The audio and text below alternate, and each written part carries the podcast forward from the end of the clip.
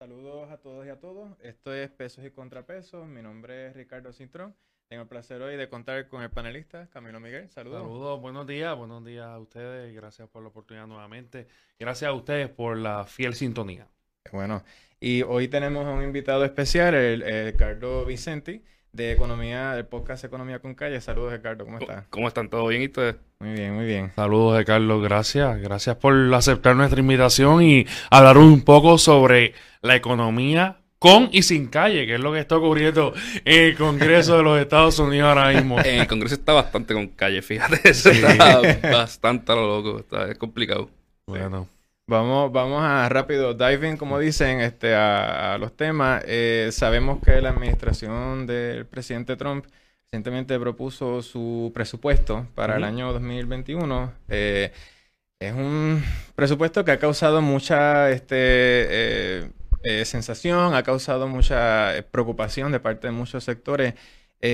Cuéntame, ¿qué, qué- cuáles son algunas de esas cosas, o de esos recortes que están ahí que, que te impactaron? ¿Qué más? Mira, El presupuesto es como de 4.8 trillones de dólares. Sí. Hay un déficit bien grande, Ujú. incluido en este presupuesto, casi un trillón de dólares. Una cifra ¿sabes? gigantesca. espeluznante. el déficit, así que están gastando más de lo que pueden gastar. El déficit sigue creciendo, lo cual es irónico porque Trump es republicano y los republicanos son de un gobierno pequeño, pero mágicamente el déficit sigue creciendo. Sí, no tienen problemas en estar gastando No tienen problema más. con gastar un montón, aunque supuestamente el gobierno es pequeño. Eh, lo cual es algo que no debería ser, ¿sabes? Porque los principios republicanos son bien estrictos en ver a un gobierno pequeño, pocos taxes, pero precisamente porque no damos servicios. Sí, de ser fiscalmente responsable y todo el asunto. Exacto. Eh, lo, lo- supuestamente los que gastan mucho son los demócratas. Esa, esa es la teoría. Dentro del presupuesto hay cambios bien grandes a HUD. HUD es vivienda federal. Eh, cambios bien, bien grandes, ¿sabes? Como que están recortando. eh, cuatro, eh, están, están- el- los recortes pueden afectar hasta 160 mil familias. Están recortando ayudas para low income families. Recortando ayudas para personas que, está, que, son, que están en la calle, que no tienen, que no tienen hogar ahora mismo. Son bien serios. Están haciendo cambios en Medicare y Medicaid. Uno en cada cinco norteamericanos está asegurado por Medicaid. Este es como el plan médico de la gente pobre Sí, así mismo. le están cortando más de 2 trillones de dólares en la próxima década a Medicare y Medicaid. Eso es un montón de dinero. Eh, están reduciendo, esto tiene una cláusula que todos los años aumenta por 5%. Automáticamente están reduciendo eso a 2%. Ok. Es para kind of aclimatarse a la inflación, ¿sabes? El costo de vida sigue subiendo. Ajá. Los médicos cobran más, las enfermeras cobran más, los hospitales cobran un poquito más. Pues esto iba subiendo automático.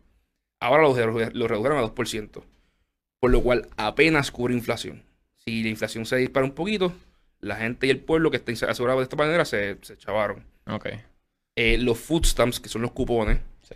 son lo más que a mí me preocupa, junto con vivienda, eh, porque están cortando 180 billones entre el 2021 y el 2030 y están haciendo un cambio bien raro, que es que dijeron, mira, el 50% que la gente recibe en cupones, se lo vamos a enviar en una cajita mensual, que le vamos a enviar arroz, le vamos a enviar pasta, le vamos a enviar unos vegetales, unas frutitas y unos juguitos Y cumplimos. y cumplimos. y dicen, y esto nos va a ahorrar un montón de chavos, porque la teoría es como el gobierno federal puede comprar al por mayor, Ujú.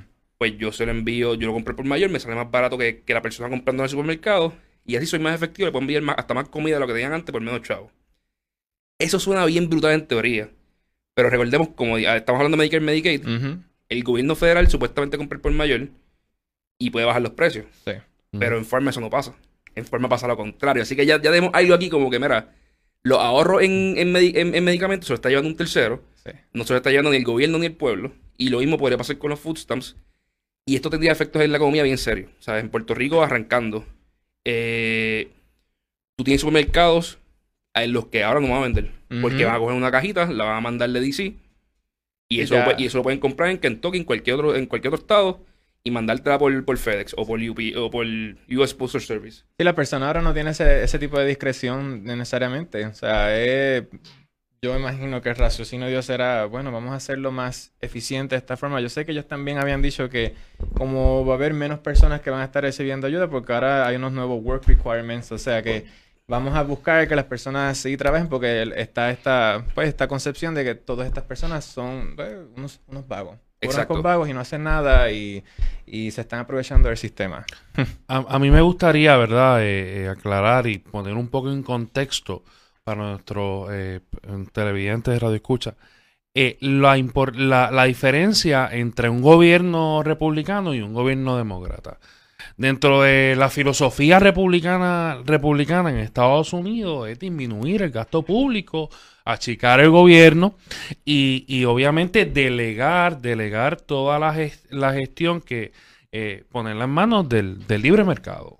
Esa básicamente es la filosofía de los republicanos y es a lo que la, que la mayoría de, la- de, los, de, de los miembros de ese partido y, y de la extrema derecha en Estados Unidos sigue. Exacto. eh, eh, Y- y- los republicanos son o low taxes, lo cual y, y bajos impuestos implica gobierno pequeño. Claro. o son republicanos porque son pro guns, que es que yo creo en la, en, en la enmienda, ustedes saben cuál es la misión olvida, La segunda enmienda. la segunda, eh, y, la, y la quiero defender hasta el máximo, Ujú. O son bien religiosos. Esa es una de las tres razones para ser republicano en, en- los Estados Unidos. Así. De hecho, hay lo- los famosos Blue Dogs, demócratas, que son que creen en la, en la, en la filosofía fiscal de- del Partido Republicano, pero no necesariamente comparten la filosofía social y, lo- y, y- y- y los intereses sociales que, que guardan, ahí como tú, como tú bien dices, el derecho a portar armas, eh, eh, el, el extrema conservadora en términos religiosos. Pero, pero a mí me gustaría, por, por eso es que lo dije, porque esa es la diferencia. Y entonces, ¿qué ocurre? ¿Por qué ocurre este cambio? Porque el presidente eh, eh, presenta ante el Congreso de Estados Unidos un presupuesto con varios, eh, un montón de costos en cuanto a Medicare, en, en cuanto a HOT, eh, en cuanto a los cupones de alimentos. Y es que se lo van a de, eh, esa es la su filosofía, se lo quieren dejar al libre mercado. Y eso es el patrón que está siguiendo, porque no es meramente, obviamente tú disminuyes el gasto público, y me corregirás, disminuyes el gasto público, pero eso se va a traducir en que se como delegaste al libre mercado, se lo estás, eh, estás eh, dentro del ciclo económico, estás creando más empleo, ¿verdad? Estás creando más, más, más, más, más mercado, más, claro, ahí hay unas connotaciones, ¿verdad? Que obviamente, como tú tienes que tener un plan. ¿Cómo tú vas? Pero hemos visto que bueno, en la economía de Estados Unidos ya está creciendo casi un 3%, 2, Dos Dos- puntos algo. dos Sí, puntos dos algo, puntos, 3% en lo, eh, dos puntos algo en el 2018. Pues hay que ver. Y cuando miramos la fórmula del GDP, De Producto Interno Bruto, también vemos que uno de los factores eh, que tienen un, una, una connotación positiva es el gasto público. Entonces, ¿cómo, ¿cómo tú comparas? A mí me gustaría ponerle esto en contexto porque ¿cómo tú comparas? Ok, voy a disminuir el gasto público, pero tengo que compensar porque yo no puedo dejar a mi gente sin... Claro, lo que buscan es Bueno, mm, pero- promover la productividad. Pero, pero lo que tienes que ver aquí primero, él está reduciendo el, el welfare, la- las ayudas sociales. Pero no está dismi- disminuyendo el gasto. El gasto público sigue bien alto. De hecho, el gasto público es más alto que bajo el presupuesto anterior. El presupuesto anterior tenía 750 millones en déficit, este tenía un billón de pesos. Mm.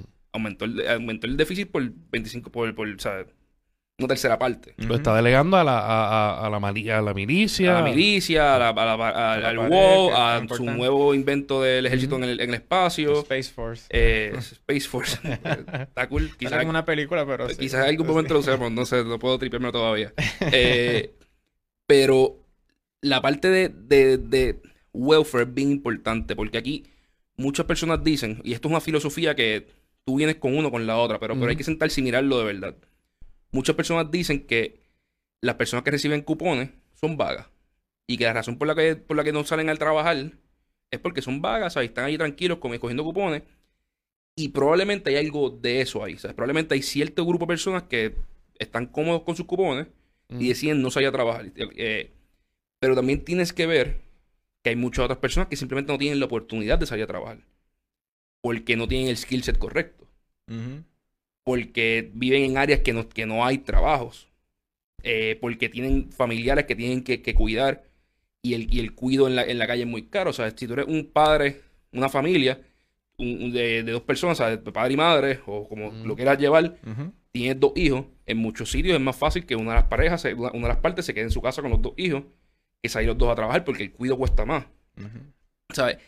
Hay un montón de estas ayudas. El, el mundo ha cambiado un montón en los últimos 40, 50 años. La tecnología ha desplazado un montón de personas que no tienen el skill set necesario para entrar al workforce. Por X o Y razón, ¿sabes? Ya, el, el hecho es que, están, que no tienen el skill set. ¿De quién es la culpa? Pues no se puede saber.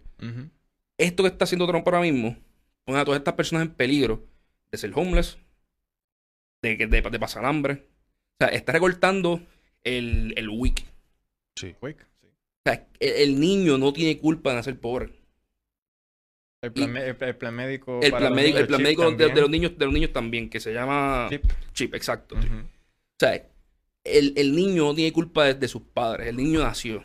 That's a fact. Tú como país, tu interés debería ser, yo quiero que este niño tenga buena alimentación, porque cuando tienen buena alimentación se desarrollan mejor, son, tienden a ser personas productivas en el futuro, que tengan buena salud, precisamente por lo mismo, y que tengan buena educación.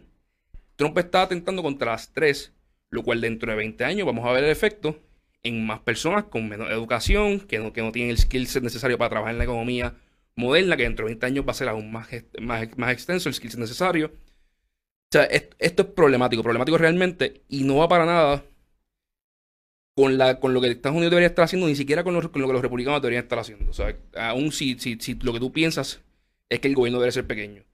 Y un ejemplo claro es lo que te estaba hablando de la cajita. La cajita es intervencionismo. La cajita es un nanny state. O sea, esto es Rusia bajo la Unión Soviética diciéndote, esto es lo que tú vas a comer.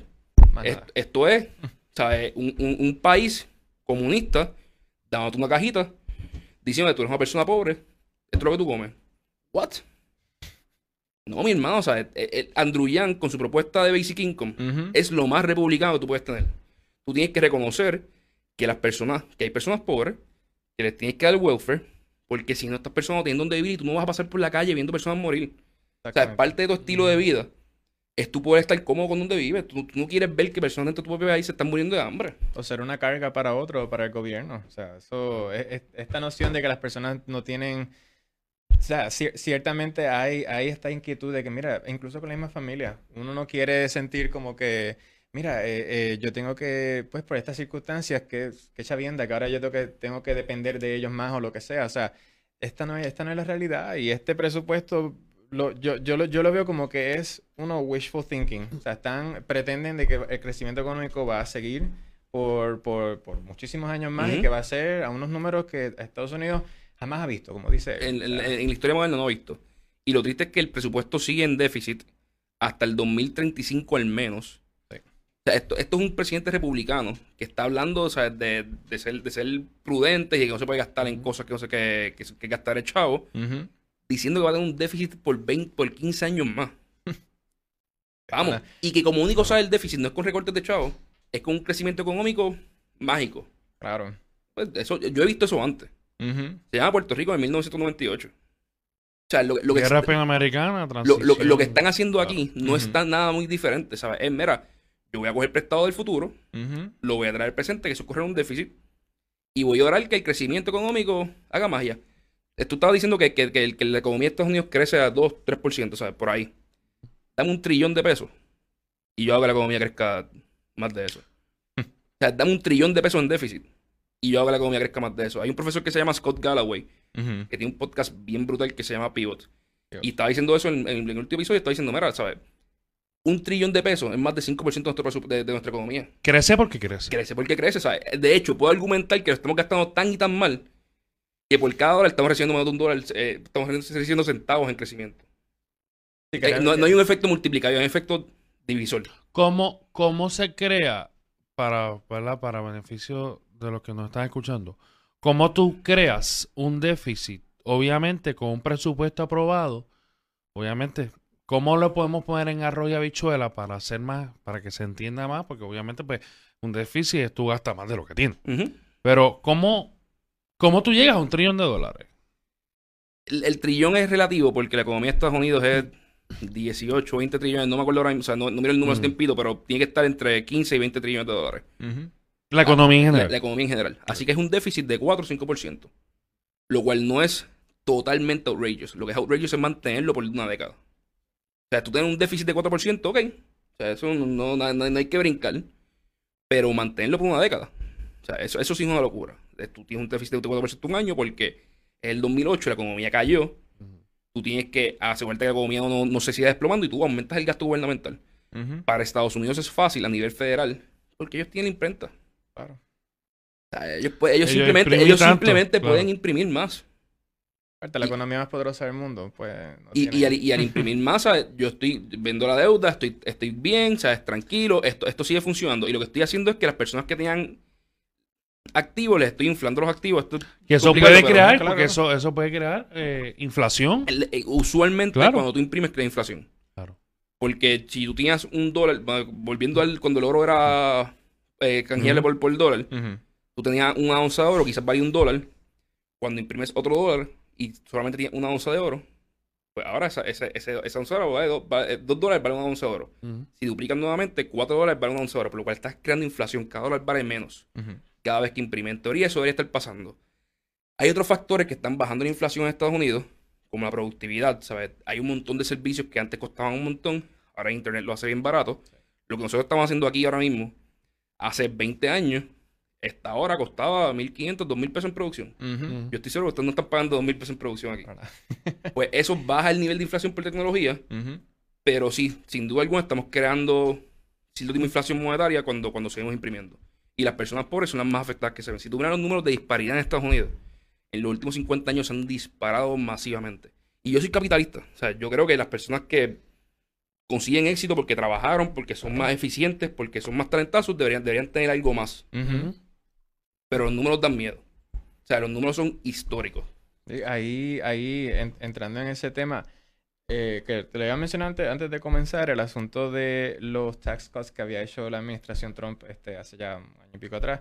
Y basado, basado en esta teoría económica que de lo que yo he leído he encontrado que como que no está del todo validada. O sea, hay, hay, no hay esta división que tenemos en otros asuntos. Es como que, ¿cómo es posible de que eh, tú por recortarle las regulaciones y los impuestos a los más ricos, a las empresas más poderosas, eso se va a traducir en mejores oportunidades, más oportunidades para otros sectores, porque no necesariamente estas personas están invirtiendo en la economía. Están invirtiendo más que otra cosa en, su en comprar su dividenda, en stock buybacks y en diferentes cosas.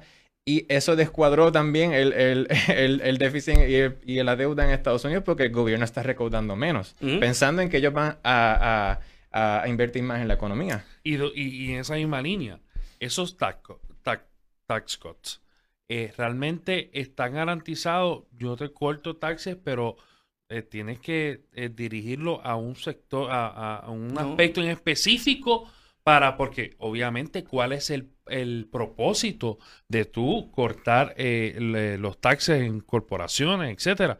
Pues obviamente es para aumentar la productividad eh, en, en es- en esos sectores. Mi pregunta es, ¿eso está regulado? no está regulado porque vivimos en un país capitalista en el que las personas son libres de hacer lo que quieran, siempre y cuando no sean pobres y se les manda una cajita con comida todos los meses. Es, así de sencillo. Si tú eres rico, no, no tienes regulaciones. Si eres pobre, te mandamos las cosas porque el Estado sabe más que tú. Es- Eso, eso es lo que este gobierno nos está diciendo ahora mismo. Gracias a Dios, el, el Congreso es demócrata. Yo espero que en noviembre el Congreso siga siendo demócrata. Es bien poco probable que el Senado cambie a demócrata, pero el Congreso puede seguirlo siendo y podemos tener un presidente demócrata. Pero cualquier persona que en algún momento un familiar o ellos o alguien cercano ha cogido cupones o ha cogido algún tipo de ayuda, aunque sea Medicare, hermano, que es para todos los viejitos, debería decir, mira, este, este, este presidente está loco, fuera de todo lo otro que ha hecho, aquí está demostrando que él no le importa nada al ciudadano promedio. Y que está dispuesto a dañar la clase media, a tirar por el barranco a la clase pobre, porque ni siquiera es afectarla, es tirarla por el barranco. Simplemente para darle un par de pesos más a, lo- a los panas de él y él mismo. Y bajarse los taxes. Históricamente, eh, hay una teoría de trickle down economics, que es lo que tú hablas, de que cuando tú le das a los ricos, ellos crean más empleos. Eso sí ocurre. Pero, pero, pero la economía, todo el mundo la coge como que hay, unas hay unas reglas. Como que esta, esta es una ley y siempre que yo hago esto, esto pasa. Y no, hay que mirar los mo- momentos históricos. Cuando la gente rica, cuando la gente productiva, cuando en Puerto Rico tú haces eso y, pa- y pasa. Tú bajas el- los taxes en Puerto Rico, que son el tercer país con más taxes corporativos en el mundo y unas, unas tasas para individuos más altas del mundo. Excepción es contributiva a B y C. Ujú. Exacto. Pero, pero tú bajas, tú bajas tasas las tasas across the board y tú vas a crear empleo. Porque estamos tan taxiados que lo- los, los empresarios, no los que están cogiendo chavos del gobierno y tienen contratos con el gobierno, los empresarios de verdad, los que producen, no pueden crear empleo. O sea, un Wilton de la vida está taxiado hasta, hasta el mundo por, por este negocio. Porque no tiene una exención contributiva por esto que está aquí. Ujú. Yo creo que, yo sepa, no, no he chequeado el, el DIDE, que a ver si Wilton tiene algo, algo ahí. como- No tiene, no tiene. Dice que no, dice que no. Pero, o sea, en Puerto Rico eso funciona. Pero en Estados Unidos, que ya hay tanto capital acumulado en el top 1, top 2%, Ujú. el tú cortarle los taxes no hace nada. Exactamente no. O sea, hace que, que, ok, gracias. Y tú lo ves en las personas más ricas. O sea, tú le preguntas a, a- a Warren Buffett y él te dice, yo pago muy poquitos taxes. Le preguntas a Mark Cuban, yo pago muy poquitos taxes. Le preguntas a Jeff Bezos, yo pago muy poquitos taxes. Pero eso es la ley. Mientras se siga haciendo la ley, yo voy a pagar esto. Ahora, yo debería pagar más. O sea, eso, eso ellos mismos te lo dicen. O sea, la gente rica, rica de verdad, que saben que para que el país funcione, hay que subir un poco los impuestos a todo el mundo para redistribuir. Aunque cuando vienen y le preguntan, eh, ok, ¿y cuánto, ¿y cuánto usted estaría dispuesta a pagar más? Creo que en una entrevista que le hicieron a, a el de Microsoft, se me escapa A Bill Gates. A Bill Gates. Y Bill Gates dice, bueno, eso lo establecerá el, el Congreso. eso yo no, ¿por qué yo tengo que opinar sobre cuánto de pagar? Y dice, bueno, ¿estaría dispuesta a pagar eh, 20%, 30%? Ah, bueno, eso se tiene que evaluar. Eso no puede ser así. Eso es como que, bueno. Pero, eh, pero, pero, pero la magia es que taxiando bien poquito, por ejemplo, Elizabeth Warren, que todo el mundo la ve bien de izquierda, pero yo la veo como alguien, ¿sabes? Pensante, un ser humano coherente. Tiene un Ella- plan para todo. Sí, sí, ella- y, y lo pensó y, y llegó con el plan hecho. No fue, mira, después que llegue voy a figure it out. Ajá. Eh, igual que los políticos aquí, eh, que están a mitad de campaña y no hay un plan todavía corriendo, o sea, no, no hay propuesta de gobierno de ninguno. Sí, sí. El, el plan viene después. so- El plan, sí, no, yo corro, yo corro porque yo quiero ser gobernador, pero. ¿por ¿qué voy a hacer? No, cuando llegue, yo averiguo. Eh, eso es- Y busco a la gente talentosa. y busco la talentosa, ¿verdad? Eso al revés de los cristianos, yo creo. Pero Elizabeth Warren tiene, un- tiene una, una- una propuesta en la que ella taxearía el net worth. En vez, Mm. en vez de decirte, te voy a taxear tus ingresos, o voy a taxear los dividendos, o voy a taxear lo otro, yo taxeo tu net worth. Y aunque, Eso es coherente. eso es bien coherente porque, ah, porque va directamente a lo que estamos diciendo. Yo no tengo problema con que tú seas efectivo, pero hay un punto en el que tu acumulación de capital es un problema. Y en Puerto Rico, y volvemos a Puerto Rico y lo vemos. En Puerto Rico en los 70, los 80 y los 90, en Puerto Rico se hizo mucho dinero. Y muchas personas hicieron capital. Y lo que hicieron fue coger esa compañía y venderla y comprar bonos del gobierno. Porque son un poquito riesgo, ya yo no quiero coger el riesgo de una compañía, qué sé yo. 3%, todo el asunto. Y lo que yo hice fue que creé un nest, creé mi capital y ya, y lo mantengo. Y después que se mantenga, yo, yo soy rico por vida. Pues ella te está diciendo, no, tú tienes que seguir siendo productivo. Tú no puedes acumular capital y después tirarte para atrás a dormir. Porque si te tiras para atrás a dormir, tu capital te lo vamos a seguir quitando del Estado todos los años poco a poco, porque se tiene que redistribuir. Es como el crimen. O sea, el crimen es de los impuestos más efectivos. En Puerto Rico no funciona, pero es de los impuestos más efectivos. ¿Por qué? Porque tú tienes, tú desplazas 50 familias para crear un edificio frente a la playa o frente a la bahía. Y tú dices, diablo, desplazaste 50 familias. Sí, pero esas 50 familias, ninguna pagaba crimen. Todas están asistidas. Ahora tú montas un edificio, beachfront o waterfront, el edificio cuesta 100 millones de pesos y en impuestos de crimen debería pagar uno- 1.5 a 2 millones de pesos al año. Si se pagara el crimen en Puerto Rico, la cual no pasa porque hay 18 mil exenciones. Exacto. Con esos 2 millones de pesos, tú coges esas 50 familias y le das todas las ayudas que, que- que necesitan para vivir.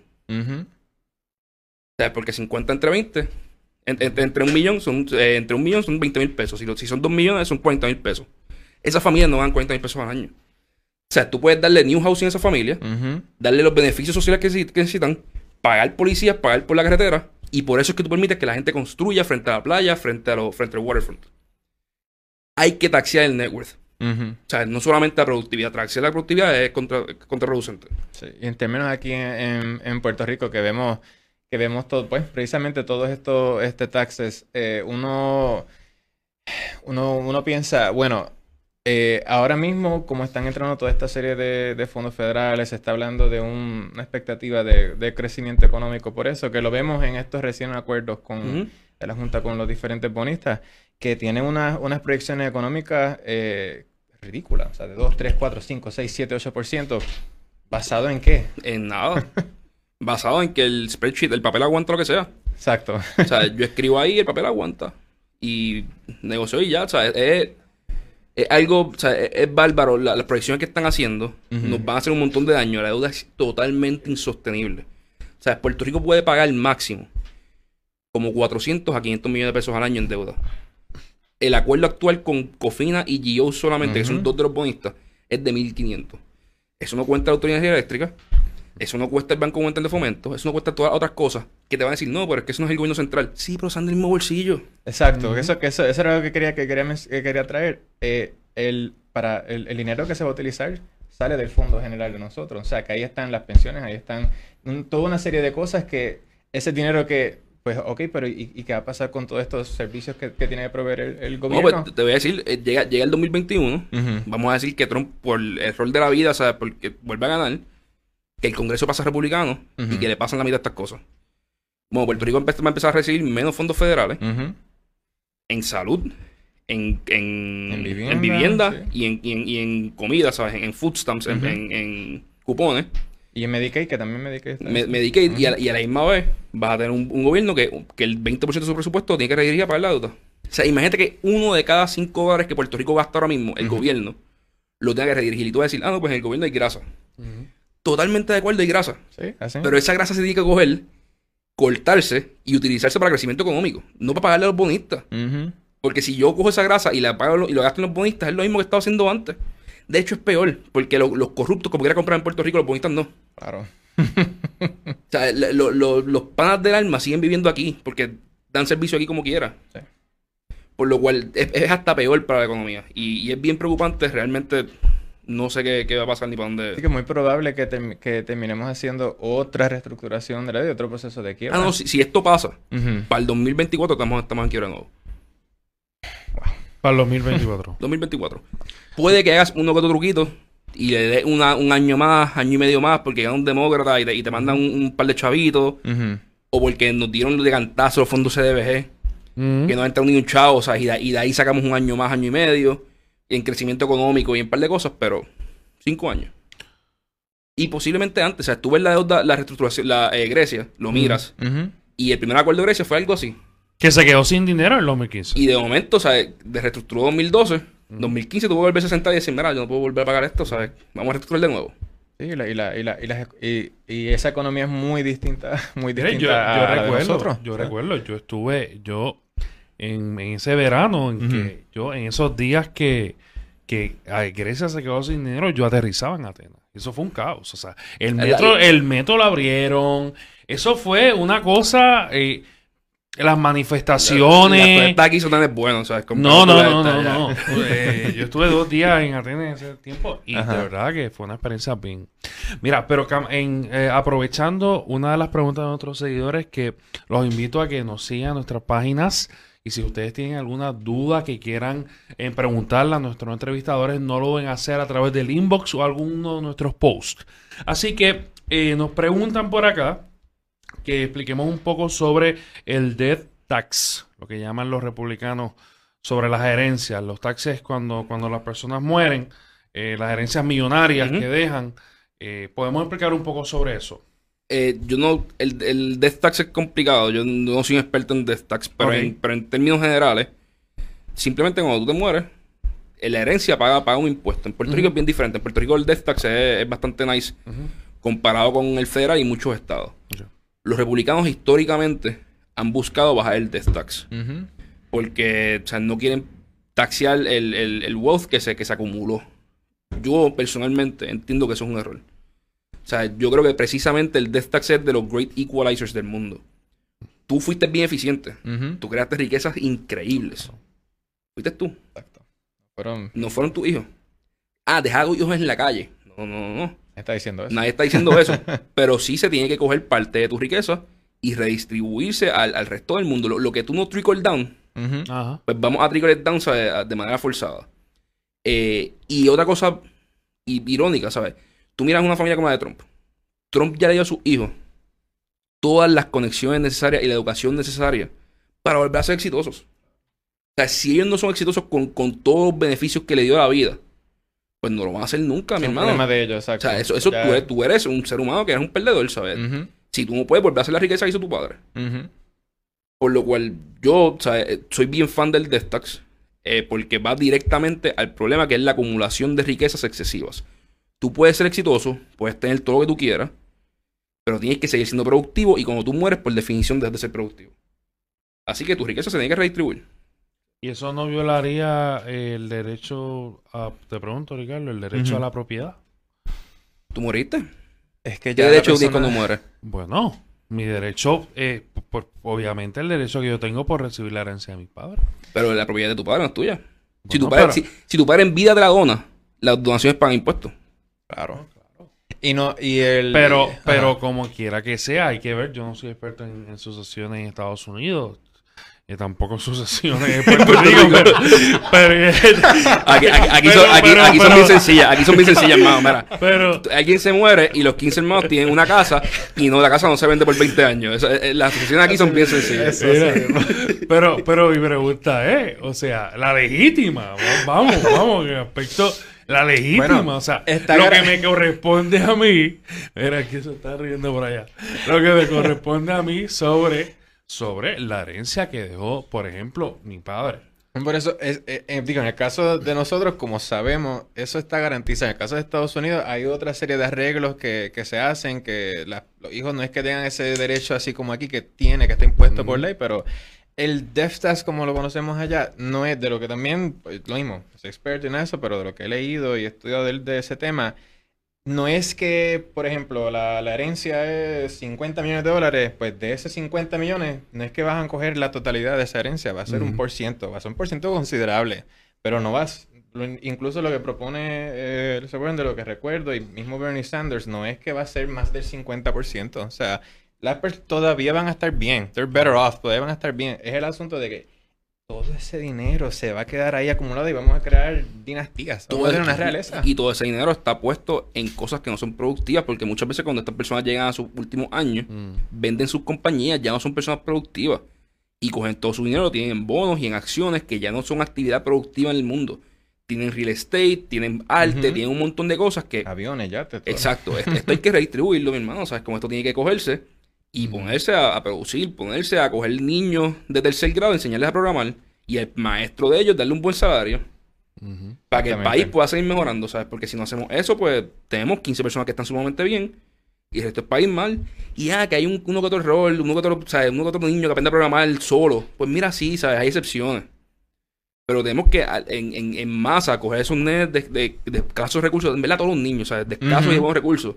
Y darle la comida para que estén bien alimentados. Un buen plan médico para que, no- para que el papá no tenga que pensar si lo va a llevar el médico o no. Por, por el deducible. Y las herramientas para aprender y ser ciudadanos productivos dentro de 20 años. O sea, si estos niños no son ciudadanos pro- productivos dentro de 20 años, pues nosotros vamos a ser los próximos baby boomers. Diciendo, oh, no, estos millennials nuevos, ¿sabes? Son la madre, no saben trabajar. Sí, sí. No, pues ¿quién, ¿de quién es la culpa? O sea, es común. ¿Quién, ¿Quién falló en la educación? Ajá. Claro. Sí, sí que no, y que tenemos toda una generación que no está dispuesta a, a- a moverse, o sea, que no, que no quiere que se hagan esta, en mi, en mi caso, pues yo creo que hay unas, hay big, bold ideas que hay que tomarse, que hay que Ujú. tomarse más en estos Ujú. tiempos con esta inequidad que vive no solamente en Estados Unidos, sino aquí en Puerto Rico, que somos también de los países con la inequidad social más alta, de las más altas del mundo, y en el resto del planeta. O sea, no puede ser de que, pienso yo, que el, el- la, la, la forma en que, en que se hace negocio, el, el capitalismo que tenemos ahora, sea únicamente para beneficio del más poderoso. Exacto. Es como que ya has tenido buen tiempo. Y, Ya... y menos, y menos cuando estamos en una democracia, que el pueblo es el que decide. O sea, lo, lo irónico aquí es que el pueblo es el que decide. Y el pueblo está decidiendo para darle los chavos a, a, a 15 bobos, o sea, a- a 15 tipos que, que están ahí viviendo desde el del cuento. Y el partido que vive el cuento, y yo, yo soy de los, de los Blue Dogs que tú decías, o sea, yo, yo creo en eficiencia fiscal. Yo, yo no creo en correr déficits gigantescos. Yo creo que sí se pueden subir los déficits en momentos difíciles y después se tiene que arreglar. Y, pa- y pagar la deuda, ¿sabes? Y, y bajar el déficit y ser responsable fiscalmente. Pero también creo fielmente que hay que gastar en ciertas cosas. Hay que gastar en educación, hay que gastar en salud. O sea, si no, no there's no way around it. Eh, no sé. Sí. eh, A y- mí- Ujú, dale. A mí me tu gustaría, eh, luego, a- antes de tocar el, el tema del acuerdo de los bonistas, que sé que íbamos por esa línea, me gustaría hablar un poco sobre las poquito sobre las medidas proteccionistas del presidente, que hemos visto este, esta cierre de esta agresividad en cuanto a hacer negocios con China, esta agresividad en la renegociación del NAFTA, eh, ha, ha ha creado la expectativa que tuvo o, o tú crees que, que, que- que ha sido un poco, un poco exagerado esa expectativa? Obviamente, porque me refiero, eh, medidas proteccionistas son que... eh, eh, El acero paga un impuesto. Exacto, el- claro, para aumentar la productividad y competir con los mercados internacionales. Por ejemplo, la siembra de, de- de- de aguacates en, en- en- en México versus una, una siembra en, en Iowa.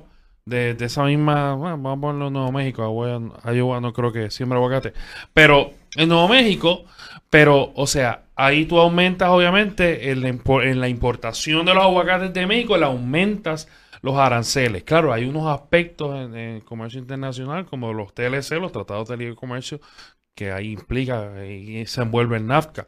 Pero lo que me quiero referir es, con esto que él hizo sobre, y específicamente le dio un bien duro al sector automotriz en cuanto a, ¿verdad? A, a- a localizar las, las, las automotrices que se habían ido bajo la administración Obama, regresarlas, porque yo, mira, eh, yo te voy a subir los aranceles, los import tax.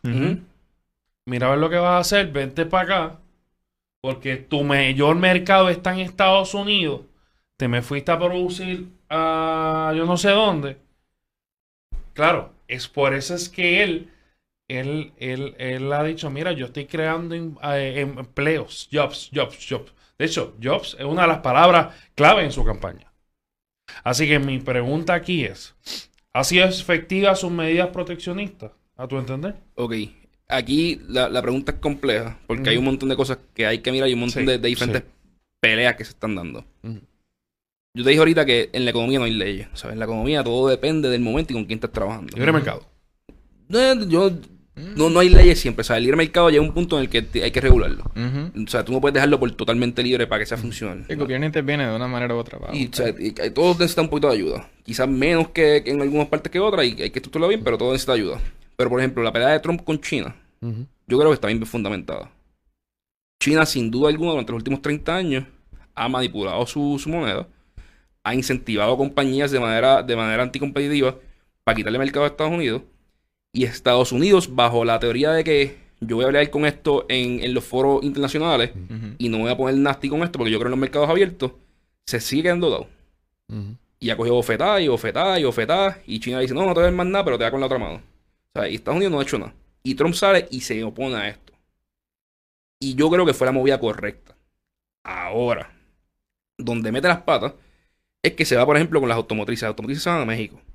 Pues producir en México es más eficiente que producir en Estados Unidos. No porque México le está dando algún beneficio contributivo gigantesco, ni está, ni está compitiendo lealmente. La mano de obra. Simplemente la mano de obra en México Claro. es más barata. O sea, that- that's simple. Tú dejaste de ser eficiente y ellos son más eficientes que tú. Ujú. So- so- y, y Trump se va a pelear con China porque ellos hacen trampa, pero a la misma vez se van a pelear con México porque son eficientes. Y a la misma vez se van a pelear con Europa por lo mismo, porque son más eficientes vendiendo vino. Pues no, no me vaciles, hermano. O sea, pues claro que son más eficientes vendiendo Claro, vino. Claro. Eh, se lo llevan haciendo, o sea, generaciones. Pues cuando tú juntas todas las peleas a la vez, Trump pierde poder. Yo creo que si Trump hubiese jugado nice con México, jugado bien con Europa, y se iba contra China solo, Ganado. ganaba. Porque el mismo problema que tiene Trump con China, lo tiene Europa. El mismo problema que tiene Trump con China, lo tiene Latinoamérica y Sudamérica. O sea, todo, todo- todas las Américas lo tienen. Pero Trump se puso a pelear con todo el mundo a la vez y el pelear con todo el mundo a la vez, aunque tú eres la superpotencia del mundo, eres inefectivo. Por lo cual, ¿qué pasó? El acuerdo que Trump ah, llegó a, a firmar con China, lo que hizo fue volverlo todo a donde estaban antes de empezar a pelear. Es como que peleamos, nos, da, nos enfangamos, dimos cuatro cantazos y después somos amigos de nuevo. Y, y estamos donde mismo estábamos ayer. Por lo cual no pasó nada. Y nuestras relaciones con Europa se vieron afectadas. Nuestras relaciones con México se vieron afectadas. Los trabajos de, de Factory Works de, de, de carros volvieron a Estados Unidos. Quizás hay uno no que otro. Pero tú no puedes decirme a mí que eso no iba a llegar como quiera. Porque estas compañías constantemente están capillando su capital allocation a donde sea más efectivo. Ahora, ¿tú sabes cuál es la pelea de Trump? Que muchas personas, de estas personas que trabajaban en Factory Works, trabajaban en, en- en fábricas de acero, en el, en el, en el Rust Belt, perdieron su trabajo y no habían sistemas de ayuda social que le dijeran, mira, tú llevas 20 años produciendo, siendo un técnico de carro. Pero ¿tú sabes qué? Tú puedes preguntar páginas de HTML. Y en Estados Unidos hacen falta un montón de páginas de internet. tú puedes programar aquí en Python y tenemos un montón de trabajos abiertos en, en, en- para bases de datos. O sea, tú tienes que coger a estas personas que ya tienen 50 años y sus hijos y darle las herramientas para poder trabajar en la economía moderna.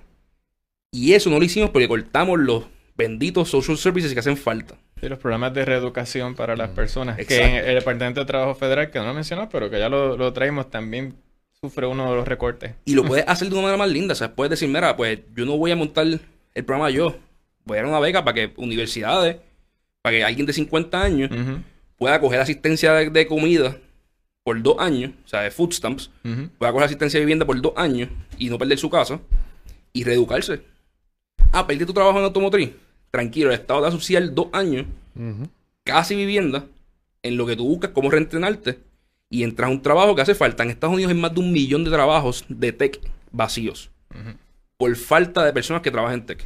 Computer science, desde lo más grande hasta ¿sabes? cosas básicas, como te dije, HTML. Python básico, ¿sabes? Como que hacen falta de todo, son trabajos técnicos, igual que en una, que una fábrica. Todo el mundo es un ingeniero. Hay electricistas. Pues mira, o sea, es lo mismo. Y lo que hay que hacer es coger a estas personas y reeducarlas. O sea, así de sencillo, pero lo que hemos hecho es demonizar al foráneo y decir, no, se están llevando los trabajos. Mira, mano, pues es más efectivo allá. O sea, Sí. ¿tú quieres que el carro sea más barato el año que viene? Pues hay que hacerlo allá. Hay un trabajo más cool, sentado en una computadora, con aire, no en un factory, que tú puedes hacer y ser rentado para él. Y eso es lo que hay que trabajar. Pero, o sea, yo creo que Trump no logró nada. Pero tenía la intención correcta por la. Digo, hizo la movida correcta con China por las razones equivocadas. Que era, o sea, simplemente cumplir con sus promesas de campaña que iba a pelear con todo el mundo. Ujú. Pero no logró nada. Sí, que vimos que, que, mucho- que muchos granjeros se vieron afectados por esta, Claro. por esta lucha, o sea, sus economías, eh, pues porque China también, y China, pues ok, tú me vas a subir, pues ok, yo también se los voy a subir cuando, cuando sus productos entren a China. Y vimos que él, que no cree en estas cosas, Claro, en, esa, ayuda. en esa pelea yo lo voy todos los días a Estados Unidos. Eh, China tiene solamente una cosa que Estados Unidos falló ahí masivamente. Hay un mineral básico, que no es el nombre, Wilton probablemente se lo sabe, que se usa en todos los teléfonos y en todas las cosas electrónicas. Eh, Y China tiene como el Capaz. 90%. Porque lo fue comprando alrededor del mundo y todas las reservas que hay, ellos son dueños del no, 90%. es, no es litio. No es litio. No, Litio no. hay un No, montón. litio es eh, esa. litio hay un montón en Afganistán. Por eso es que. Estados Unidos está en Afganistán. Eh, eso, eso es lo Sí, que sí, está sí. detrás. Sí, sí. exacto. Y, Ahí eh, está. ¿Cómo se llama? Neodimio. Neodimio. Ahí está. Pues, o sea, es- es- es- por eso es que no me sé el nombre. Se llama neodimio.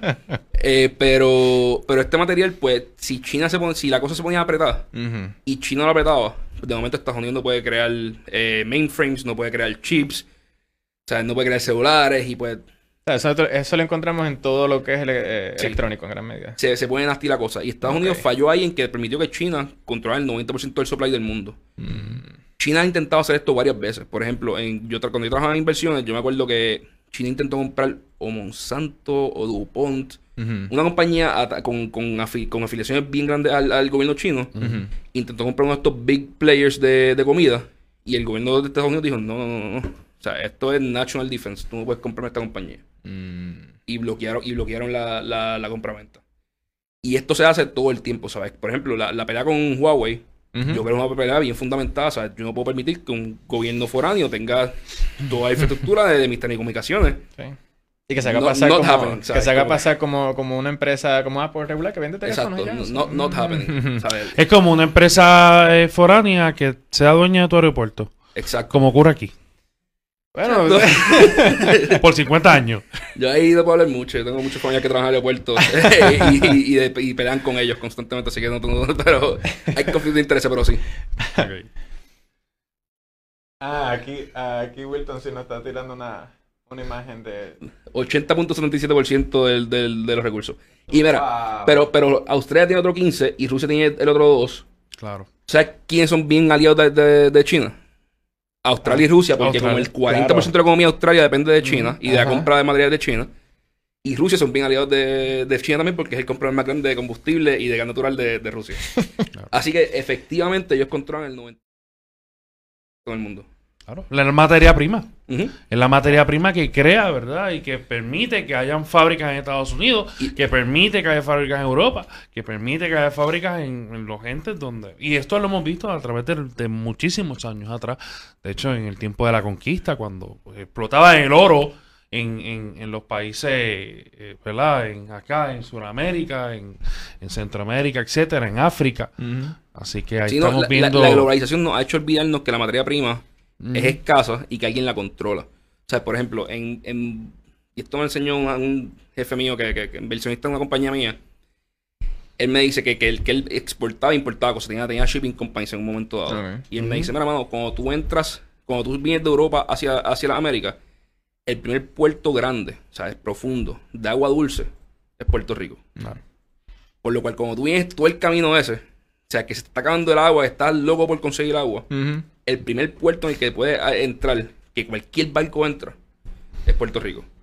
Cuando estás saliendo de Estados Unidos y vas hacia Europa, el último puerto que puedes reabastecer para cogerte ese viaje largo es Puerto Rico.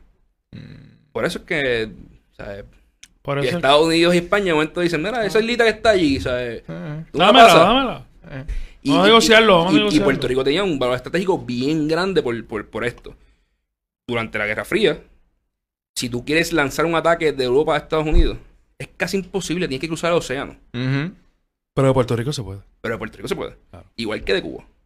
Y. Puerto Rico y Cuba tienen puertos que aguantan barcos gigantescos, aguantan, puedes tener submarinos cerca, o sea, y, y por eso es que eran lugares estratégicos y que Estados Unidos dice, mira, me hace falta que esta islita que está en el medio de nada, vamos a mandarle a 936, vamos a mandarle un montón de ayuda y convertirla en, en un ejemplo que el capitalismo de Estados Unidos puede lograr. O sea, y nosotros se nos olvidó que los recursos naturales son algo bien importante y que hay que saber posicionarse en el mundo. China con, con o sea, comprando unas compañitas y, uno- y, y- una reserva que nadie presta atención probablemente, poco a poco acumuló 80% de un material que permite a todo el mundo manufacturar todo lo que es moderno hoy en día. Y sin eso no podemos manuf- manufacturar. Probablemente se puede. Y yo estoy seguro que el Departamento de Defensa ahora mismo, cuando se dieron cuenta de esto, hay un research team bragado buscando cómo reemplazar ese material con alguna otra cosa.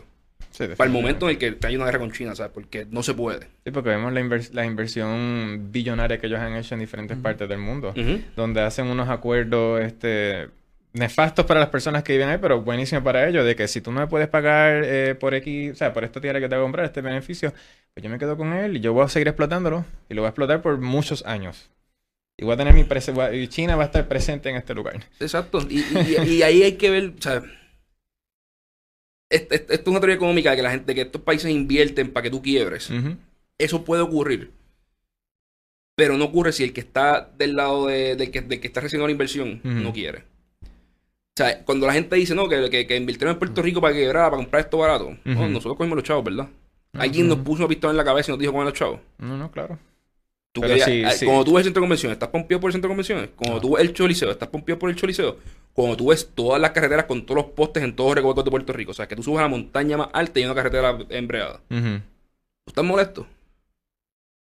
No, pues tú cogiste a los chavos. Sí. O sea, ellos te ofrecieron. Ah, si sus intenciones son buenas o son malas. No, pues, o sea, ellos te ofrecieron los chavos, tú los Tú cogiste. aceptaste. Tú los cogiste. Sí. Ah. Y pues eh, la responsabilidad siempre está del lado de acá. ¿sabes? No podemos, el ay bendito no se puede, ¿sabes? No, nosotros no somos víctimas. Nosotros decidimos coger el dinero prestado y utilizarlo mal. Y hablando de pagar, acuerdo con los bonistas. No hay, hay varios acuerdos. El más reciente fue el de GEOS, Ujú, los bonos del- de Obligaciones generales. obligaciones generales, Ujú. que en teoría son los primeros en la Constitución. Resulta que no, porque los de Cofina se negociaron antes y tienen mejores términos. Ajá. Aquí, o sea, Más protección, más beneficios. estamos creando derechos. Y lo cual también es bien interesante, porque si tú miras las municipalidades en Estados Unidos, todas hicieron lo mismo que hizo Puerto Rico con, con Cofina. Todas llegaron a su límite constitucional o su límite que, que, que tenían, que tenían para emitir deuda y empezaron a hacer estos carve-outs de revenues y decir, no, son corporaciones aparte, que es lo que se dedica a, a, a recolectar impuestos. Es otro mecanismo. todavía. Y una de las razones que muchas personas que piensan, o sea, que, son medio maquiavélicas, dicen, mira, la razón por la cual Puerto Rico se está negociando así, en gran medida es para crear un precedente en los estados y que esto no explote, porque si no, sabes, crearías un precedente, si, si tú pagas GIO antes que estos bonos, el mercado de bonos de Estados Unidos, que es de 2 trillones de dólares, digo, 3.8 trillones, hice el research los otros días, el mercado municipal, o sea, tendría problemas y habría muchos cambios y crearía mucho estrés en Sí, porque hay muchas- ciudades muchas- que también están, o sea, ciudades que están teniendo Hay ciudades y estados. Exacto, O sea, hay sí, ciudades y estados que están en, en problemas. Con Connecticut tiene un problema serio. Ajá. Illinois tiene problemas reales. Eh, hay sitios que están. Y, y, y en términos de este último eh, reciente, o sea, este, este último acuerdo, términos de, tu opinión, ¿quién recibió el mejor el mejor o sea, trato aquí? ¿Fueron, lo- ¿Fueron las personas que compraron eh, este bonos locales o todas estas, todos estos fondos que compraron de afuera? Yo, no, yo como, como inversionista no puedo hacer diferencia. Tú cuando eres un inversionista, tú compras algo y asumes un riesgo y te, y te da un retorno. Claro. El que compró al principio asumió un riesgo y perdió. El que compró después asumió otro riesgo y quizás gane. ¿Sabes? Pero está asumiendo unos riesgos diferentes. ¿sabes? Eh, A mí, yo como inversionista no me molesta. No, no me importa si alguien se hace billonario de- esto. Lo que a mí me importa es si Puerto Rico puede pagar la deuda y si puede salir del hoyo económico pagando esta deuda. Y la respuesta es que no. O sea, yo no estoy mirándolo por, por justicia social y que esta gente se aprovechó. No, nuevamente, había un bonista puertorriqueño que se asustó y quería vender todos sus bonos. Y vino un fondo y dijo, tú estás loco, tú estás desesperado, tú me lo quieres vender. Ah, pues yo te lo compro. Yo- él no le puso una pistola en la cabeza y le dijo, yo véndeme a 25 chavos el bono. El bonista puertorriqueño estaba más que contento de decir, "Ah, tú no vas a pagar nada, cógelo. Wow. Ok, yo lo cojo, yo asumo el riesgo nuevo. A un descuento. Y después gané. O sea, a mí no me molesta. O sea, nuevamente, aquí, aquí nadie le puso una pistola en la cabeza a otra persona para comprar o vender nada. Ahora, donde sí nos están poniendo pistola en la cabeza porque nos están metiendo por. O sea, nos, nos están empujando por la boca y no tenemos forma de, de- de- de hacer nada. Es con el acuerdo de, de, de GEOS. Bajo el acuerdo de GEOS nuevo, en- vamos a estar pagando 1.500 millones de dólares al año en deuda. Podemos ca- pagar 400 millones. O sea, it's that simple. y, y en esa deuda de 1.500 no estamos contando la Autoridad de Energía Eléctrica, estamos contando PRASA, que es, que es acueducto, no estamos contando eh, GDB, que es el Fondo Gubernamental de Fomento que ya, que ya se negoció. O sea, eso cuando viene a ver todo, podemos acabar en 2, 2.1. Y eso es literalmente una tercera parte del presupuesto de Puerto Rico. O un- una cuarta parte del, tercer- del presupuesto de Puerto Rico. Hmm. Y estamos hablando ahorita. Aquí no hay chavos ya como estamos. O sea, los policías se nos están yendo porque no, no cobran. Los maestros se nos están yendo porque no cobran. No hay servicio. Tú vas a centro médico ahora y puedes estar en sala de emergencia. Después te atendieron tres días. O sea, yo tengo una, una amiga que llegó a. Estados Unidos hace poco. Se mudó a Puerto Rico. Porque es una compañía que, que está trayendo gente a Puerto Rico de Estados Unidos. O sea, es puertorriqueño. Una cosa maravillosa. Y me dice, mira, vamos, o sea, está el- el- la mamá de mi novio lleva tres días en centro médico. La atendieron el primer día, pero sin emergencia. Ah, wow. Porque no hay cuarto. O sea, ella está sentada, ella, ella siguen llamando para, para meterle un cuartito, le hacen cuatro cosas y la vuelven a sentar con, con un suero. Y eso es centro médico en Puerto Rico. El mejor hospital del Caribe, supuestamente. Y tú me vas a decir que, bueno, que tiene muy buenos médicos, lo que no tiene recursos para Sí, para exacto, acomodar sí. todas las Sí, personas. que lo limitan, sí. Y tú me vas a decir que le van a pagar 1.500 millones de pesos a los bonistas. Ah, que sí, la grasa. Nuevamente, la grasa se tiene que coger y precisamente re- reinvertir en el centro médico. En crear otro centro médico. En fondear más, más médicos para que estudien y se, y se queden en Puerto Rico, ¿sabes? No, no hay por dónde. Realmente es bien preocupante. Y vamos a volver a quebrar un par de años. Sea, there's no way around it. La matemática es bien sencilla. Propuestas concretas, ¿cuáles serían? Para, para la negociación de la deuda. Que usted entienda. Mano, lo que sí son el de Barriqui, tres veces más grande. El Carlos O sea, Vicente. lo- lo- lo- no, para poner en perspectiva, aquí no- salimos supuestamente un millón de personas a protestar, yo estaba entre ellos, por el chat de Ricky. Por un chat en el que nos dijeron brutos, que nos cogían de pen, o sea, le tiraron a aquella, le dijeron gordo al otro. Cool, o sea, indignante. Aquí nos están asegurando la pobreza y la muerte de personas por, por, o sea, por décadas. Yo saldría a protestar todo el mundo y, y no, y paralizar el país hasta que esto no se renegocie y no lleguemos a un acuerdo viable.